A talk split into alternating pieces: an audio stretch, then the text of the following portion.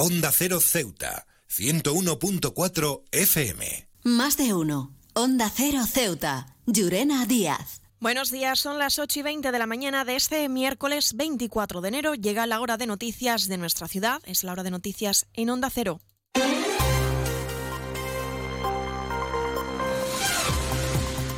Y comenzamos, como siempre, nuestro informativo conociendo la previsión meteorológica y es que, según apunta la Agencia Estatal de Meteorología, para la jornada de hoy tendremos cielos despejados, temperaturas máximas que alcanzarán los 18 grados y mínimas de 15. Ahora mismo tenemos 16 grados y el viento en la ciudad sopla de levante.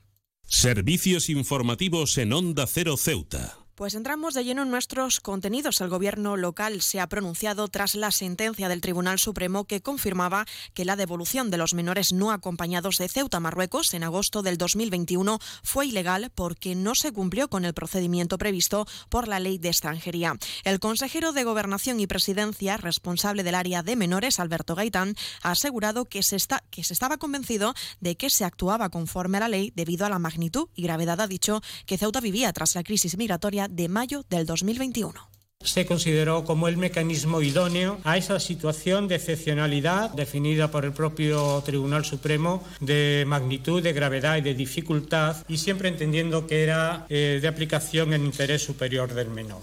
Según Gaitán, se aplicó el acuerdo con Marruecos con dos, del 2007 ante la necesidad de agilizar los mecanismos de devolución de menores, un problema que la ciudad autónoma no podía abordar sin la ayuda del Estado la necesidad de agilizar los mecanismos de derivación de menores que entran en nuestra ciudad y la solidaridad con el conjunto de España, por parte del conjunto de España.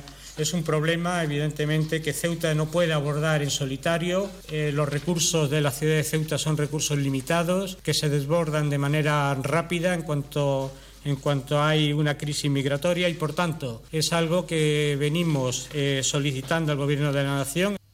También se ha pronunciado el ministro del Interior, Fernando Grande Marlasca, que ha defendido la actuación de ambas autoridades, que asegura velaron por el interés del menor. Estoy absolutamente convencido que las autoridades competentes, en este caso como en otros, actuaron con el convencimiento pleno de ajustar su actuación al ordenamiento jurídico e inspirados en todo momento por el interés del menor. He viajado por todo el mundo. Y de Ceuta me encantan las murallas reales, el parque mediterráneo, las vistas desde los miradores, pero su café, vaya café, uno de los mejores que he probado. Y de eso sí que entiendo, café borrás, el café de Ceuta.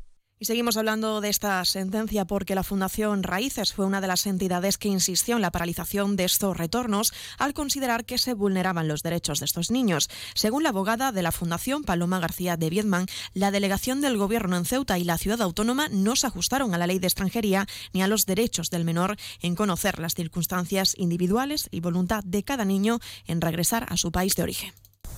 Pues principalmente lo que tendría que haber hecho es primero estudiar la situación individual de cada menor, tanto en España como en el país de origen, para determinar si su interés superior era quedarse en España o volver a Marruecos.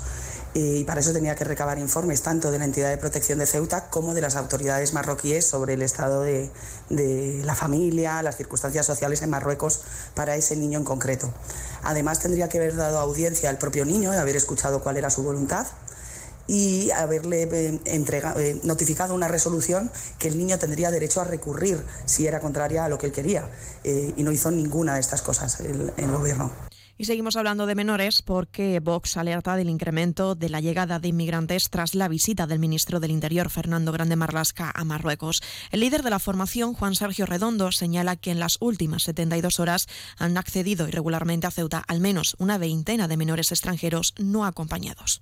Lo hemos podido ver con informaciones que señalan que en las últimas 72 horas al menos 16 menores marroquíes han accedido irregularmente a la ciudad. La debilidad de España, dinamitada por sus propias instituciones, nos condena a un periodo oscuro de consecuencias ampliamente conocidas para la historia. Desde Vox ya hemos advertido de las continuas cesiones del gobierno de Sánchez al reino alawita y la muestra es mientras Marruecos no cumple ni uno solo de sus supuestos compromisos. Lo vemos en la aduana comercial que ni está ni se le espera.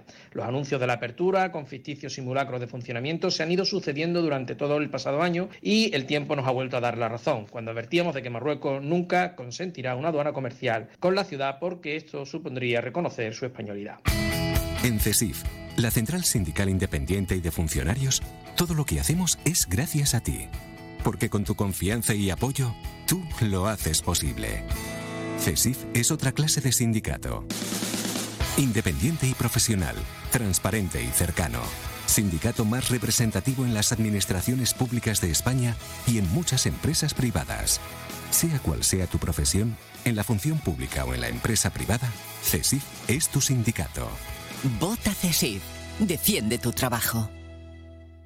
Onda Cero Ceuta, 101.4 FM. Más noticias. En Onda Cero, el Partido Socialista ha mantenido una reunión con los miembros de la Asociación de Antiguos y Nuevos Maestros Salazoneros para escuchar sus necesidades y trasladar al Gobierno sus demandas. El PSOE reclama al Gobierno local que cumpla su promesa y dote de unas instalaciones dignas para que los maestros salazoneros puedan seguir desarrollando su trabajo y manteniendo una tradición caballa con más de 2.000 años de historia. Y cambiamos de asunto. La Dirección Provincial del Ministerio de Educación y Formación Profesional sufrirá en los próximos días cambio en la responsabilidad.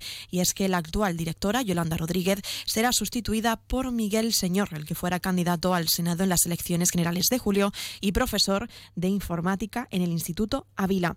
Y hablamos del área sindical y es que Comisiones Obreras ha ganado las elecciones sindicales en la empresa Invalsur, que se ha emitido nueve votos, en los que ocho han sido en apoyo a este sindicato y uno en blanco. En estos comicios, desde Comisiones Obreras anuncia que también ha participado UGT. Y la fiscal Fiscalía pide más de 30 años de cárcel para el policía local acusado de asesinar a su mujer en 2022. El Ministerio Público lo considera responsable de un delito de asesinato, otro de lesiones en el ámbito familiar y de lesiones, otro contra la integridad moral y un quinto delito de maltrato habitual. Borras Motor es un nuevo nombre, un nuevo equipo, un nuevo espíritu, una nueva experiencia. Como ves, en Borras Motor lo nuevo es todo. Ahora tu nuevo concesionario BMW en Ceuta se llama Borras Motor. Un nuevo concesionario preparado para ofrecerte el mejor servicio y la mejor atención en todo momento. Visítanos en Borras Motor, Avenida de España 26 Ceuta o en borrasmotor.concesionariobmw.es. Y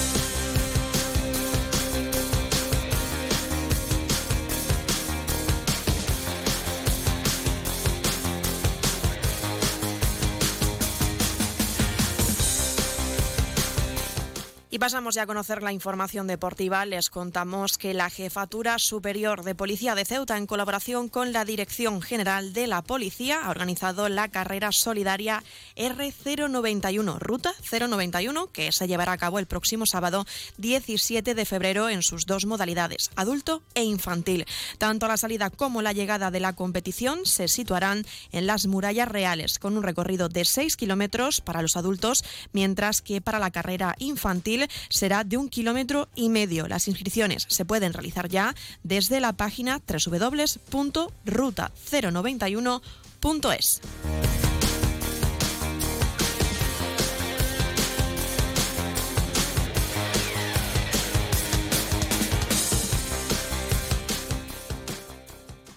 Más de uno. Onda Cero Ceuta. Llurena Díaz.